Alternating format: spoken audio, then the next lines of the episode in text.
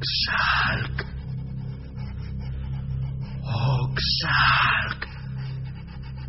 Contacto es posible. Oxalk. Esta noche provengo de Morlem. Soy Oxalk. Esta noche es la cita a las nueve y media en los arenales de Chilca. Podéis ir siete, solo siete, y me veréis. Arenales, Chilca, a las nueve y media. Chilca.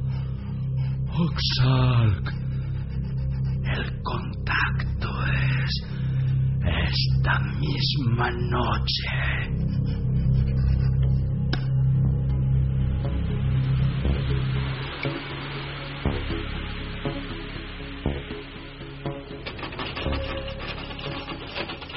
Cinco miembros del Instituto Peruano de Relaciones Interplanetarias han establecido contacto con un ovni procedente de Ganímedes, el mayor de los satélites naturales de Júpiter, reveló ayer a EFE el presidente de dicha institución, Carlos Paz García.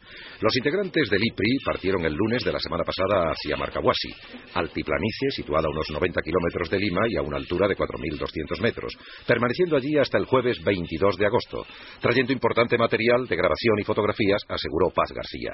Material que está siendo analizado actualmente por por miembros del IPRI. Paz García señaló que el grupo indicado viene estando en contacto con los extraterrestres desde hace ocho meses.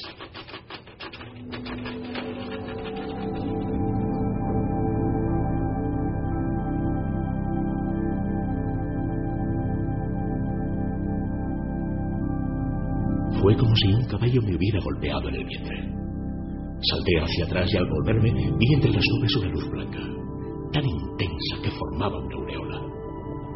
Eran las nueve y cuarto de la noche, la hora fijada por los extraterrestres para su aparición sobre el desierto peruano de Chilca. Pero mis ojos, desencajados, seguían fijos en aquel disco de luz blanca. ¿Cómo era posible? Me repetía mentalmente. ¿Cómo era posible que así, de una forma tan sencilla, estuviéramos ante un ovni?